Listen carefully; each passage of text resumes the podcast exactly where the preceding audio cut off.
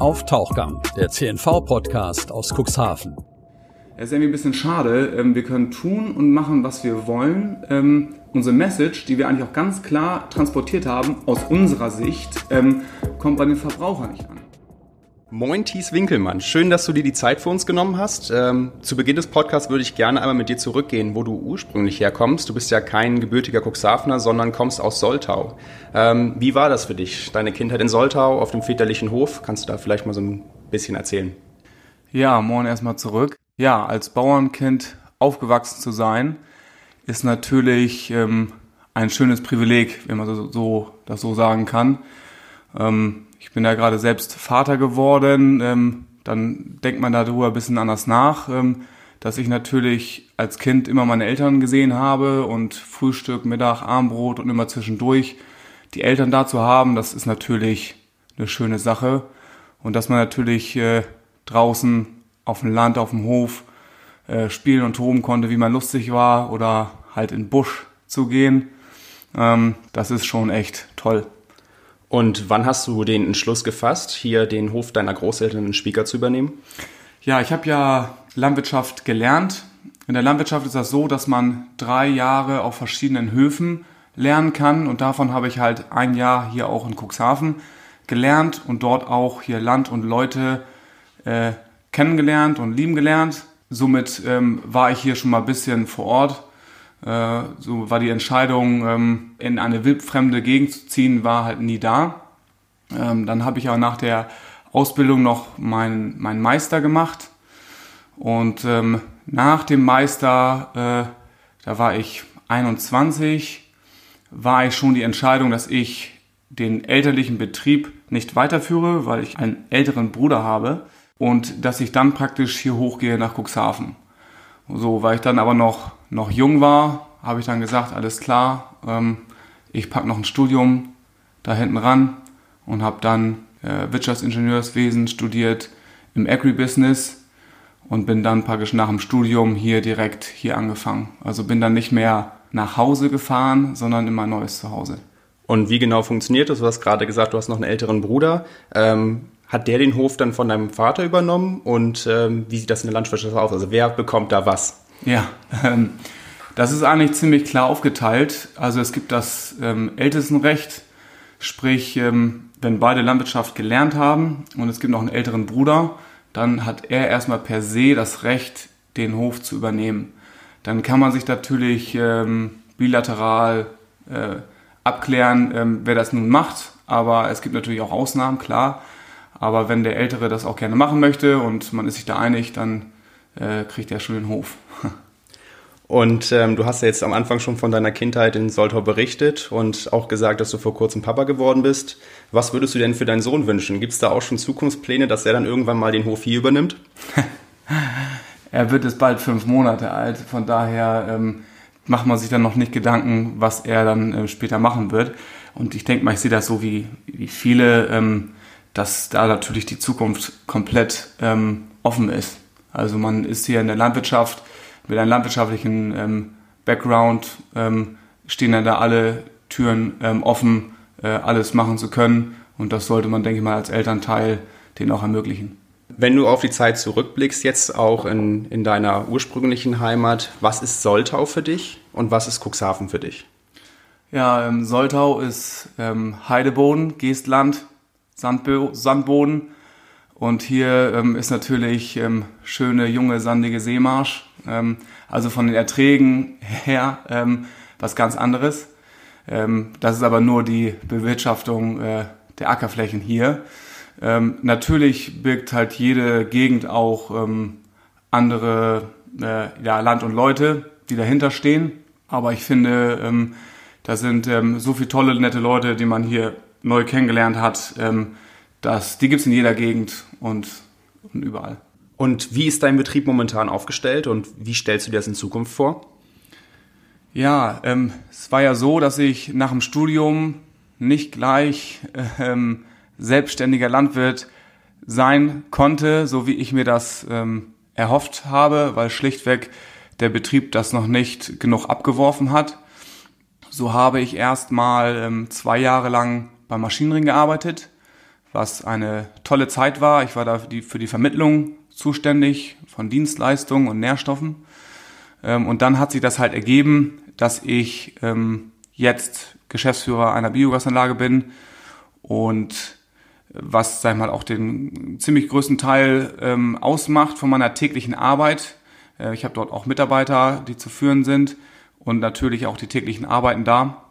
Ähm, des Weiteren haben wir jetzt hier ähm, bei den Fremdenverkehr investiert, dass wir hier Ferienwohnungen haben und ähm, der Ackerbau kommt nach und nach wieder zum Betrieb zurück.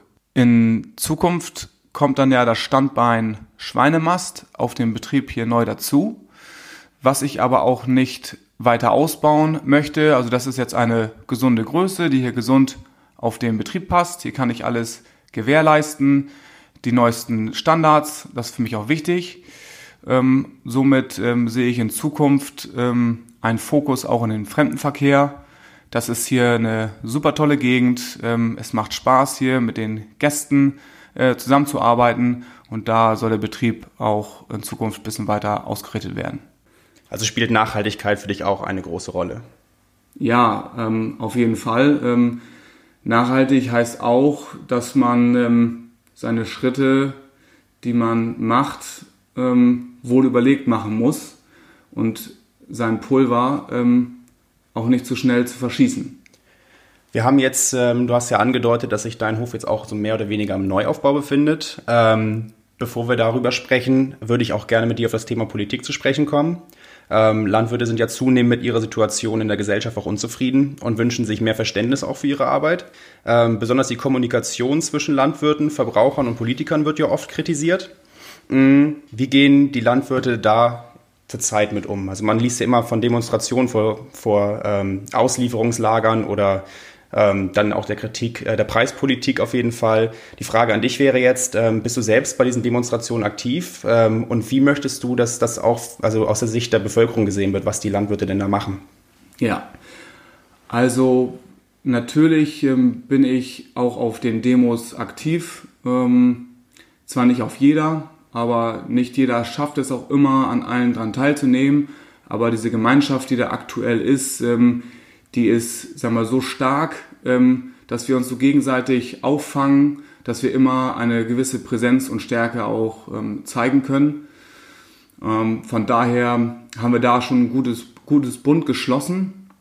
Was mich halt ein bisschen stört, ich meine, wir haben ja auch genug Bekannte und Kollegen in, in Großstädten, Hamburg oder so, wenn wir da demonstriert haben, die mich dann im Nachhinein gefragt haben, Mensch, Thies, äh, habt ihr nicht mal genug Förderung jetzt schon bekommen und wollt ihr jetzt äh, noch weniger Insektenschutz machen? Ähm, was soll das eigentlich? Und ihr versperrt hier uns unsere Straßen.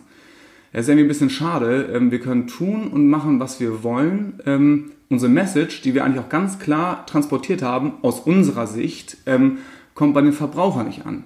Sondern wenn man das mal ganz einfach fassen möchte, ähm, wir sagen, ähm, wir sind dafür, dass auch ähm, äh, ein Insektenschutz gemacht wird. Wir stellen uns nicht dagegen. Was wir, wo wir nur ein Problem mit haben, dass aktuell diese ganzen Geschichten über unseren Köpfen hinweg entschieden werden. Wir wollen da einfach mitreden. Wir sagen nicht, ähm, wir wollen das nicht alles und ähm, stoppt das hier. Ähm, das ist echt schade und das kommt bei den Verbrauchern auch nicht an. Da können wir auch Pressemitteilungen verschicken und sonstiges. Passiert leider nicht. Um nochmal auf den Neuaufbau von deinem Hof zurückzukommen, ähm, gerade wo wir beim Thema Politik sind, hast du das Gefühl, als junger Landwirt hier in Cuxhaven auch ausreichend unterstützt zu werden? Oder gibt es da auch Pro äh, Probleme oder Problematiken, die vielleicht mal angesprochen werden sollten? Ja, man muss sagen, ähm, ich habe aktuell eine ähm, Genehmigung, ähm, meine vorhandenen Stallungen hier umzunutzen. Und für diese Umnutzung habe ich in Summe acht Jahre gebraucht, diese zu genehmigen. Ähm, da ist natürlich eine Bauvoranfrage mit drin und alles. Ähm, es war wirklich schwierig, äh, sie zu bekommen. Also man läuft da keine offenen Türen ein und das ist auch egal, ob man sagt, dass man Junglandwirt ist und die ländliche Gegend stärken würde natürlich als Existenzgründer, dann mal hier wieder neu mit der Produktion anzufangen. Ähm, das ist eigentlich vollkommen, vollkommen egal. Ähm, von daher ist es wirklich schon sehr schwierig. Was ich schade finde, ist, dass manche Sachen einfach nicht möglich sind, weil sich ganz gerne vor den Naturschutz oder vor Emissionsrecht gestellt wird. Das mal als Beispiel hier ähm, für den Betrieb hier mal darzustellen. Ich ähm, möchte oder ich wollte ganz gerne einen Auslauf haben für alle Tiere, die hier sind. Schlichtweg, weil ich das ähm, gut finde. Ähm, man kann das anbieten und diese Investition zu tätigen, hätte ich, ähm, ja, ich will nicht sagen, ohne Hemmnisse äh, gemacht. Ich meine, sowas kostet auch alles einen Haufen Geld. Aber ähm, auf der anderen Seite ähm, hätte man das mit einem guten Gefühl gemacht. Waren wir schon bei dem Thema Nachhaltigkeit, wie wichtig ja, das auch ist. Genau. Und man natürlich auch dann das für das Image ist natürlich auch schön. Stimmt, genau. So, und äh, da ist es halt so, dass ich ähm, gerne einen Auslauf gebaut hätte, es mir aber nicht genehmigt wurde, weil ähm, 300 Meter weiter ähm, das Weltnaturerbe Wattenmeer anfängt und ich dort andere Emissionsrechte einhalten muss. Also streng genommen, wenn hier ein Kindergarten direkt nebenan gewesen wäre, hätte ein Auslauf, wäre ein Auslauf möglich gewesen. Da der Deich in der Nähe ist, ist das nicht möglich. Da kommen wir auch gleich mal zurück. Wir haben im Rahmen der Vorbereitung für dieses Gespräch einige Hörer befragt, was die denn gerne mal von dir wissen wollen würden. Und da war die erste Frage auch schon von einer Hörerin aus Cuxhaven, ähm, die wissen wollte, ob die Tiere ausschließlich im Stall oder auch in einem Freigehege gehalten werden. Das hast du jetzt gerade beantwortet. Ähm, da kann ich auch noch was ähm, hinzufügen. Ähm, es ist aber so, dass es mir das halt sehr wichtig ist, dass, sag mal, wenn man schon neue Investitionen tätigt, die, sag mal, auch auf den neuesten Standard zu machen. Somit ist praktisch der, diese Umnutzung, den Stall, den ich hier äh, mache oder baue, ähm, erfüllt praktisch ähm, natürlich ähm, jegliche gesetzlichen ähm, Forderungen plus ähm, die neuesten ähm, Tierwohlkriterien, die jetzt gerade vor ein paar Monaten rausgekommen sind. Ähm, das heißt, dass jegliches Tier, was hier drin ist, ähm, muss halt mehr Platz haben, muss mehr Tageslicht haben, muss Zugang zu Raufutter haben ähm, und das äh, bekommen hier halt hier alle, alle Tiere. Die zweite Frage war, ob Corona und der Tönnies-Skandal den Schweineabsatz zum Beispiel beeinflusst haben. Ja, es hat einen Preisdämpfer gegeben, da es einen Schweinestau gegeben hat bei den Schlachthöfen, was wir alle mitgekriegt haben gab es auch Corona-Ausbrüche in den Schlachthöfen und somit konnten nicht alle Schweine geschlachtet werden. Ähm, und das wiederum äh, führte zu einem Preisdruck. Wir haben einen Preisverfall bekommen. Ähm, das kommt aber durch die afrikanische Schweinepest, die sonst immer in unseren Nachbarländern war, die dann ähm, Deutschland passiert hat. Äh, und somit hatten wir einen sofortigen Exportstopp nach Asien gehabt. Und das hat einen extremen Rückgang äh, im Preis gebracht. Weil man, ähm, es sind halt nicht die, man muss sich ja nicht vorstellen, wenn wir, ich sag mal, salopp 10% exportieren oder 20, heißt es ja nicht, dass wir 20% der kompletten Schweine exportieren, sondern wir exportieren ähm, Teile, die wir hier in Deutschland nicht essen.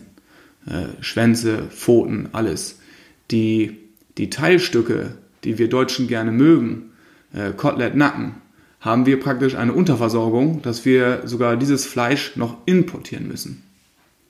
Und Frage 3, die wäre, ähm, wie zufrieden bist du mit den getroffenen neuen Maßnahmen für das Tierwohl, gerade jetzt in Bezug auf die Stallhaltung? Ich bin da eigentlich sehr zufrieden mit, weil ähm, ich die neuesten Auflagen zum einen erfülle, zum anderen den, den Tieren natürlich auch mehr Platz und mehr Licht und alles gebe. Man muss ja immer im Hinterkopf behalten, es geht natürlich immer mehr. Ne? Wir können unser Tier auch ähm, draußen halten, ähm, einen Auslauf haben, es täglich streicheln und alles. Die Sache ist, ähm, dass man das am Ende des Tages auch bezahlt kriegt. Und wir unterhalten uns ja nicht über eine kleinbäuerliche Landwirtschaft, ähm, wo alle noch nebenbei arbeiten gehen, sondern man möchte damit auch eine Familie ernähren. Und das geht letzten Endes Thema Nachhaltigkeit ähm, nur, wenn man ein Produkt erzeugt, was auch in der breiten Masse, so doof es auch klingt, nachgefragt ist. Weil wir haben ähm, für, den, für das Biosegment gibt es zu wenig Nachfrage, dass das jetzt jeder machen könnte. Zum Schluss möchte ich dir jetzt noch einmal die Chance geben, deine Top 3 Zukunftswünsche und Pläne zusammenzufassen. Ja, wenn ich einen Wunsch hätte, äh, dann wäre das natürlich die, die Kluft, die wir aktuell haben zwischen Landwirt und Verbraucher, dass wir die, die schließen, dass der Mehrwert für das Produkt, was der Verbraucher kauft, wieder da ist.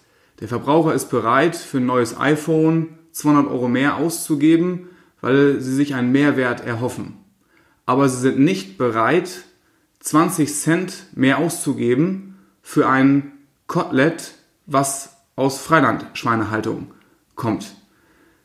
Es ist natürlich so, dass sowas angeboten wird, aber leider Gottes kann man das auch ganz klar nachgucken, wie ähm, Absatz und Umsatz von solchen Produkten sind. Die steigen zwar um 10%, das sind super Steigerungen, aber wir sprechen immer noch von einem Umsatz, nur mal als Bio-Beispiel zu nehmen, von 5,3% in Summe. Und wenn wir da natürlich 10% Steigerung haben, dann reden wir über 0,5%. So, das heißt, die breite Masse kauft immer noch das konventionelle Schwein. Und wenn es natürlich mehr dahin geht, dass der Verbraucher nicht nur sagt, dass er mehr Geld dafür ausgibt, sondern es auch tut, dann haben wir ähm, schon mal einen ganzen großen Teil dazu beigetragen, dass wir auch in die breite Masse mehr ähm, ähm, Auslauf und sonstiges hinkriegen. Weil wir dann ähm, dann ist es auch wirklich ähm, tragbar, weil es kein Ladenhüter ist, sondern kann auch gekauft werden. Das ist doch ein schöner Abschluss. Vielen Dank, Thies. Bitteschön. Wir hoffen, euch hat der Tauchgang gefallen. Wenn ja, lasst uns sehr gerne ein Abo da, dann verpasst ihr auch zukünftig keinen weiteren Tauchgang mehr. Und folgt uns auch gerne auf Instagram, Facebook und bei 10v-medien.de. Dort findet ihr nicht nur die Tauchgänge der letzten Wochen, sondern erhaltet auch täglich die aktuellen Nachrichten aus unserer Region. Außerdem könnt ihr dort unseren News-Podcast anhören. Der erscheint jeden Tag und wird von Dieter Büge gesprochen, den ihr am Anfang und am Ende unserer Tauchgänge hören könnt. Also Nachrichten im Audioformat. Bis zur nächsten Folge, euer CNV Podcast Team. Auf Tauchgang, der CNV Podcast aus Cuxhaven. Redaktionsleitung Ulrich Rode und Christoph Käfer. Produktion Rocket Audio Production.